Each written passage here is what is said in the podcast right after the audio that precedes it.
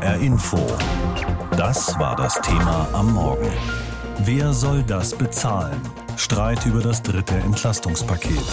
Hier 100 Milliarden Euro für die Bundeswehr, da nochmal ein paar Milliarden für das 9-Euro-Ticket und jetzt nochmal 65 Milliarden Euro für das dritte Entlastungspaket, wie es von der Bundesregierung genannt wird. Die Politik stellt eine Menge Geld zur Verfügung, damit wir alle irgendwie durch diese Krise kommen, die einfach kein Ende nehmen will. Das Geld muss aber erstmal irgendwoher kommen, unter anderem auch aus den Bundesländern. Heute treffen sich deswegen die Ministerpräsidenten und Präsidentinnen der Länder, um zu beraten. Bundeskanzler Olaf Scholz wird erst nächste Woche dazukommen, wenn er seine Corona-Infektion auskuriert hat. Worum es dabei genau geht, weiß unser Korrespondent Uwe Jahn. Kurz und knapp. Der Kommentar zur Bund-Länder-Runde von Markus Söder, CSU. Ein Satz mit X, das war wohl nichts. Und zwar gar nichts. Ursprünglich meinte der bayerische Ministerpräsident damit die Beschlussvorlage aus dem Bundeskanzleramt. In der stand wenig Konkretes, wo es doch eigentlich darum hätte gehen sollen, wie genau Bund und Länder die Kosten für die Entlastungsmaßnahmen untereinander aufteilen. Nun gilt Söders Satz mit X gleich für das ganze Treffen der Länderchefs mit dem Bundeskanzler. Abgesagt, weil Olaf Scholz Corona hat. Berlins regierende Bürgermeisterin Franziska Giffey, SPD, versteht, warum der Kanzler sich nicht mit einer Videoschalte begnügen will. Das muss von Angesicht zu Angesicht auch diskutiert werden. Denn da gibt es Wogen zu glätten. Laut Bund sollen die Länder sich mit Milliardenbeträgen an den Kosten des Entlastungspaketes beteiligen. Gefragt wurden sie im Vorfeld nicht. Das gab Ärger. Nun muss es heute erst einmal ohne Bundeskanzler gehen. Die Länderchefs haben auch so bei der Ministerpräsidentenkonferenz MPK genug zu besprechen, findet Franziska Giffey. Wir werden auf Ministerpräsidentenebene eine ganz normale MPK durchführen mit den entsprechenden Themen, auch mit unserer Positionierung was die Frage der Entlastung angeht, auch was die Frage Energiepreisdeckel angeht. Und es wird dann eine Beratung dieser Positionierung mit dem Bundeskanzler am nächsten Dienstag geben. Also die ist jetzt geschoben worden auf den 4. Oktober. Und dadurch gewinnen alle Beteiligten etwas Zeit. Der Bundeskanzler für die Genesung, seine Leute in der Regierung zum Nacharbeiten. Nötig wäre es, sagt Schleswig-Holsteins Ministerpräsident Daniel Günther, CDU. Vielleicht haben Sie ja dann die nächsten Tage auch ein bisschen Zeit, wirklich was Konkretes vorzubereiten. Denn die Wahrheit ist, äh, bis heute lag von Seiten des Bundes nichts an Konkretisierung vor. Der Stand ist noch der von vor drei bis vier Wochen. Und nach diesem Stand würde die Beteiligung am Entlastungspaket sein Land finanziell überfordern, sagt Daniel Günther.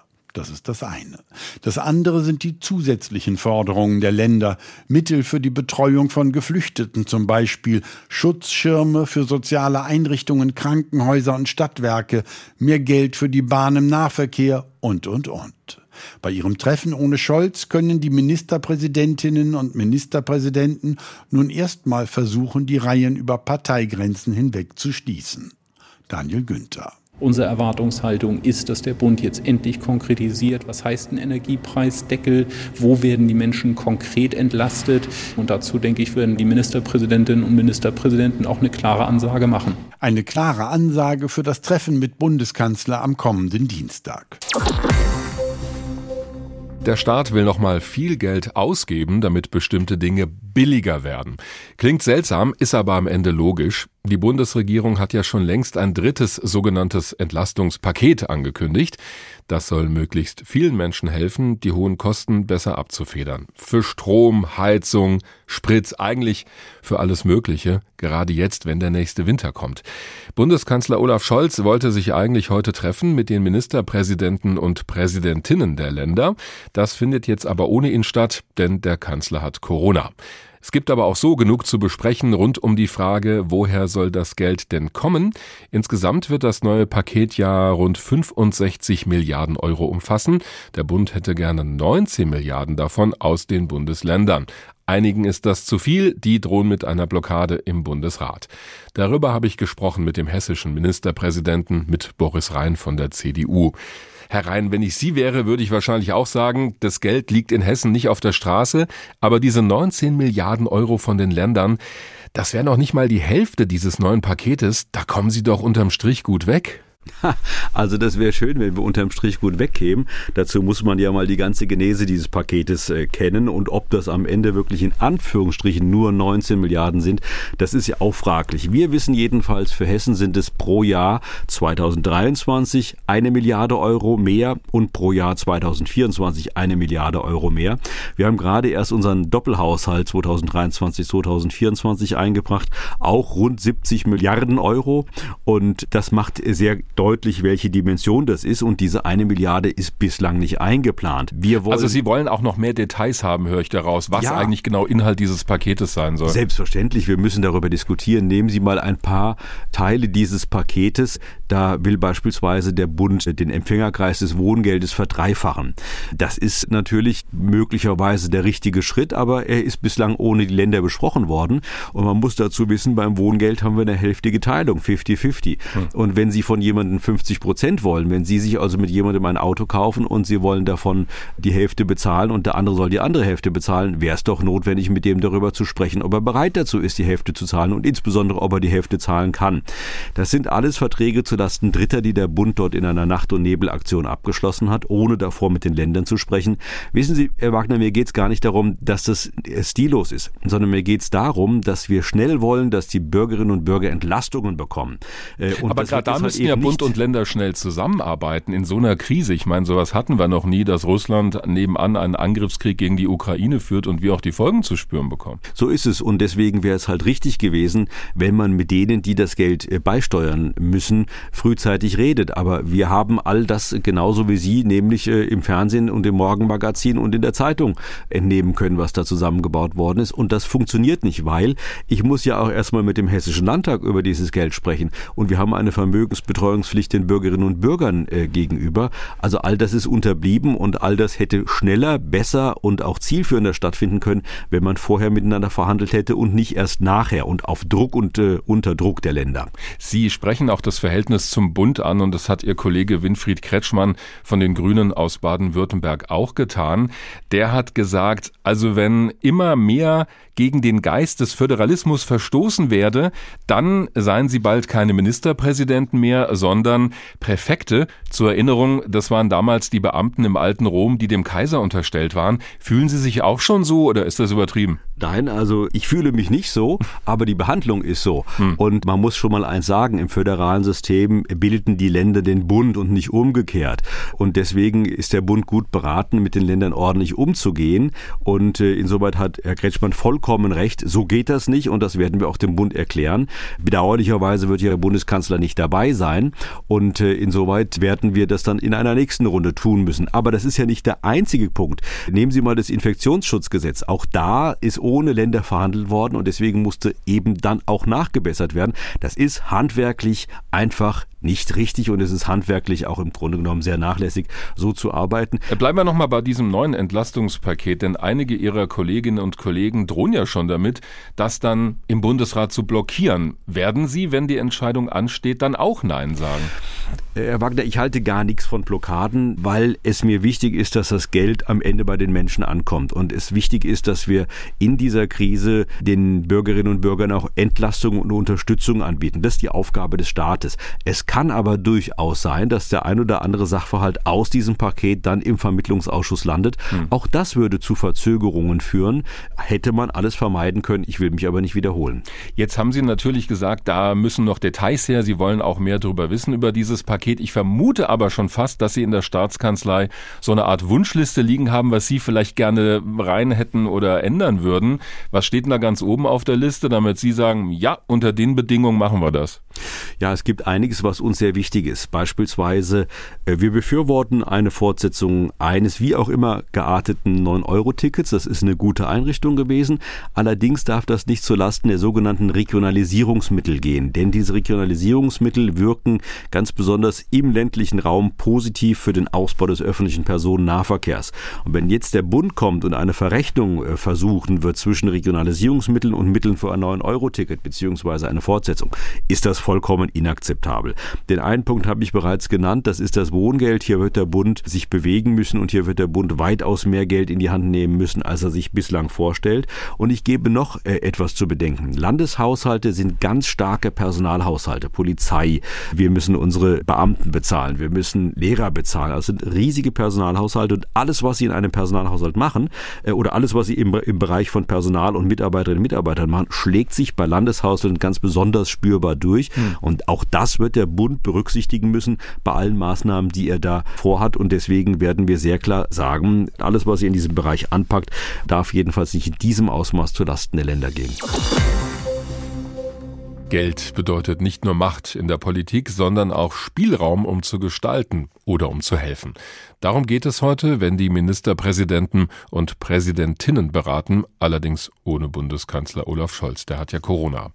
Die Länder sind leicht unzufrieden damit, wie das mit diesem dritten sogenannten Entlastungspaket bislang gelaufen ist. 65 Milliarden Euro soll es kosten, 19 Milliarden davon sollen die Länder beisteuern. Einige drohen aber schon mit einem Nein im Bundesrat, weil sie sagen, der Bund hat das alles beschlossen, ohne vorher mal ausführlich mit uns zu reden. Darüber habe ich gesprochen mit Monika Schnitzer, Professorin für Volkswirtschaft an der Universität in München und Mitglied der Wirtschaftsweisen, die die Bundesregierung beraten. Frau Professor Schnitzer, wie sehen Sie das? Also müssen sich die Bundesländer an diesem Entlastungspaket beteiligen oder sollten das sogar tun? Die Frage ist natürlich, wer entscheidet so etwas und kann er das zulasten von anderen entscheiden. Also wenn der Bund so etwas entscheidet, ohne die Länder vorher gefragt zu haben und gleichzeitig die Länder verpflichten will, sich an den Kosten zu beteiligen, dann ist das zumindest schlechter Stil. Mhm. Ja gut, das Stilfragen, das ist das eine, aber halten Sie es grundsätzlich für sinnvoll, dass die Länder mitmachen? Nun, es betrifft ja in, bei dem Entlastungspaket, was vorgestellt wurde, unter anderem auch Steuereinnahmen, die reduziert werden sollen.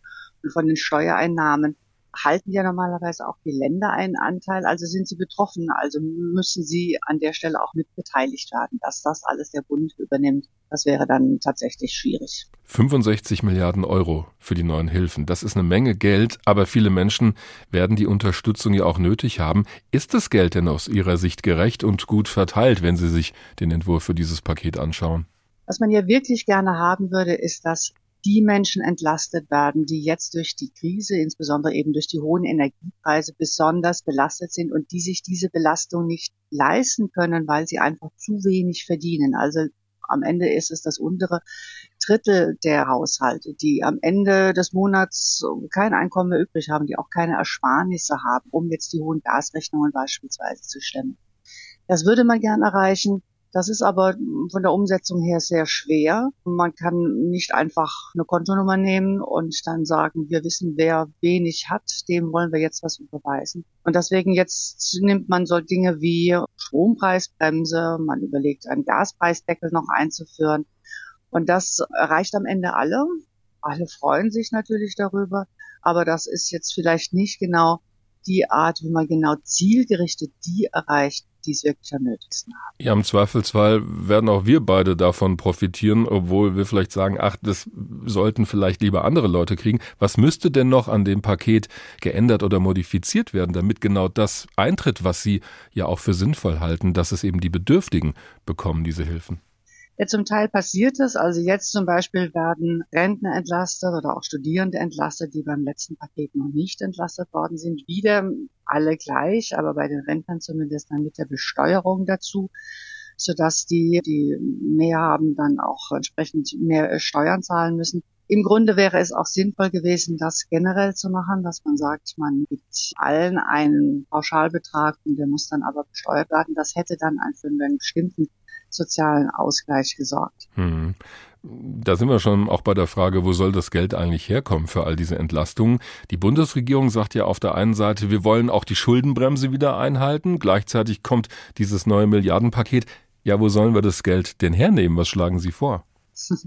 Also es gibt eigentlich nur zwei Möglichkeiten dass man mehr Schulden macht oder dass man die Steuern erhöht. Das ist beides nicht populär, das ist ganz klar, aber das Geld irgendwo nur einzusparen ist nicht so einfach. Wo soll man das jetzt konkret einsparen und zwar auf die Schnelle? Also Schuldenbremse an der Stelle noch einzuhalten. Da fehlt mir momentan die Fantasie, wie das noch möglich sein soll bei all den Belastungen, die wahrscheinlich auch noch auf uns zukommen werden. Die zweite Variante, wie gesagt, wäre, die Steuern zu erhöhen, beispielsweise indem man sagt, die starken Schultern sollen hier helfen. Das könnte man durch einen Energiesoli machen, so wie man das ja auch bei der Wiedervereinigung gemacht hat. Also oh, ein Aufschlag auf die Einkommenssteuer der Reicheren, also die, die mehr verdienen, entsprechend mehr belastet. Das ist sicherlich auch nicht populär. Man wird sich hier auf irgendetwas verständigen müssen, denn am Ende muss die Rechnung bezahlt werden. Drei Entlastungspakete hat die Bundesregierung mittlerweile auf den Weg gebracht, um die Leute zu unterstützen bei den hohen Preisen für alles Mögliche. Ob diese Pakete aber ankommen und rechtzeitig zugestellt werden, muss sich noch zeigen. Damit jetzt auch genug Plattitüden aus dem Bereich Paketbeförderung. Diese Entlastung haben viele Menschen dringend nötig. Immer mehr von dem, was sie verdienen, geht für Lebensmittel drauf, für Strom und Gas oder Sprit. Das bringt schon jetzt viele an die Grenzen dessen, was sie überhaupt noch abfedern können. Unsere Wirtschaftsreporterin Ursula Mayer hat mit Betroffenen gesprochen. 88 Euro muss Marie Hubka mittlerweile jeden Monat für Strom und Gas zahlen. 15 Euro mehr als noch vor zwei Monaten. Das ist schon ordentlich, sagt die alleinerziehende Mutter. Sie lebt zusammen mit ihrem acht Jahre alten Sohn in einer Wohnung in Frankfurt. Aufgrund eines Motorradunfalls kann sie nicht mehr arbeiten und bekommt eine Unfallrente, 700 Euro im Monat. Damit kommt die 28-jährige Frau zwar über die Runden, aber es ist ja nicht nur, dass die Gaspreise steigen, sondern auch die Lebensmittelpreise. Und dann macht man sich schon Sorgen, wo das endet. Ich meine, der Winter hat noch nicht mal richtig begonnen und es ist noch ein bisschen bis April, bis die Heizsaison aufhört. Mittlerweile hat die alleinerziehende Mutter Existenzängste und sie ist mit ihren Problemen längst nicht allein. Auch andere Alleinerziehende, Rentner, Studenten, Kurzarbeiter, Minijobber, Selbstständige und Familien sind besorgt. Sie rennen deshalb den Sozial- und Schuldnerberatern in Hessen die Türen ein. Die Caritas Limburg hat viel mehr Anfragen, als sie Termine vergeben kann. Unter Druck geraten zunehmend auch Menschen, die lange gut durchs Leben gekommen sind, berichtet Jessica Magnus, die bei der Caritas für Sozialfragen zuständig ist. Also wenn man jetzt zum Beispiel vielleicht auch die Familie nimmt, die ein Haus gekauft hat oder gebaut hat oder wie auch immer, da ist das sehr knapp kalkuliert. Und wenn der Gaspreis sich plötzlich verdreifacht oder verfünffacht, dann ist das natürlich was, das dieses ganze Zahlungskonstrukt dann trotzdem auch in eine Schieflage bringt. Vor allem beim Gas gebe es derzeit Preiserhöhungen auf breiter Front und entsprechend seien auch höhere Abschläge zu zahlen. Teils gebe es horrende Nachzahlungen. Das mache den meisten Ratsuchenden zu schaffen. Sie hätten schlicht Angst, im Winter im Kalten zu sitzen, sagt Magnus. Die haben Panik. Die wissen nicht, wie es weitergeht. Die wissen nicht, wie der Winter wird. Ich meine, wir sind ja auch in einer Situation, die wir uns jetzt wirklich die letzten 50 Jahre so nicht vorstellen konnten. Immerhin Immerhin einen Tipp haben die Berater der Caritas, steigen die Belastungen durch die Energiekrise stark an, gibt es für die Ratsuchenden eventuell die Möglichkeit, Sozialleistungen wie Hartz IV oder Grundsicherung zu beantragen. Dann übernehme das Amt die Heizkosten. Gegebenenfalls kann auch in dem Monat, in dem eine Nachzahlung fällig ist, ein Antrag gestellt werden. Das Nachsehen haben dagegen Geringverdiener und ältere Menschen ohne Anspruch auf Sozialleistungen. So wie dieser Frankfurter Rentner. Er will anonym bleiben und lebt mit seiner Frau zusammen zusammen in einer Wohnung. Der Vermieter hat mehrmals die Vorauszahlungen für die Heizung erhöht und so muss ihm das Paar mittlerweile monatlich 1100 Euro überweisen. Bei einer Rente von 1800 Euro ist die Schmerzgrenze allmählich erreicht. Das macht mir schon ein bisschen Stress. Klar, kann ich sehr schlecht schlafen. Solche Sorgen sind weit verbreitet und die Entlastungspakete der Bundesregierung lindern sie nur wenig, sagt Jessica Magnus von der Caritas Limburg. Egal ob Einmalzahlungen, Tankrabatt oder 9-Euro-Ticket, solche Maßnahmen seien zwar gut, aber nicht immer durchdacht, etwa die Energiepreispauschale. Das wird auf dem Konto landen, aber es kann natürlich passieren, dass es auf dem Konto gepfändet wird. Für hochverschuldete Menschen ein Riesenproblem. Und auch insgesamt spitzt sich die Lage allmählich zu, sagt Magnus. Ich denke, das wird in eine soziale Katastrophe reinsteuern. Mich graust das total. HR Info. Das Thema. Wer es hört, hat mehr zu sagen.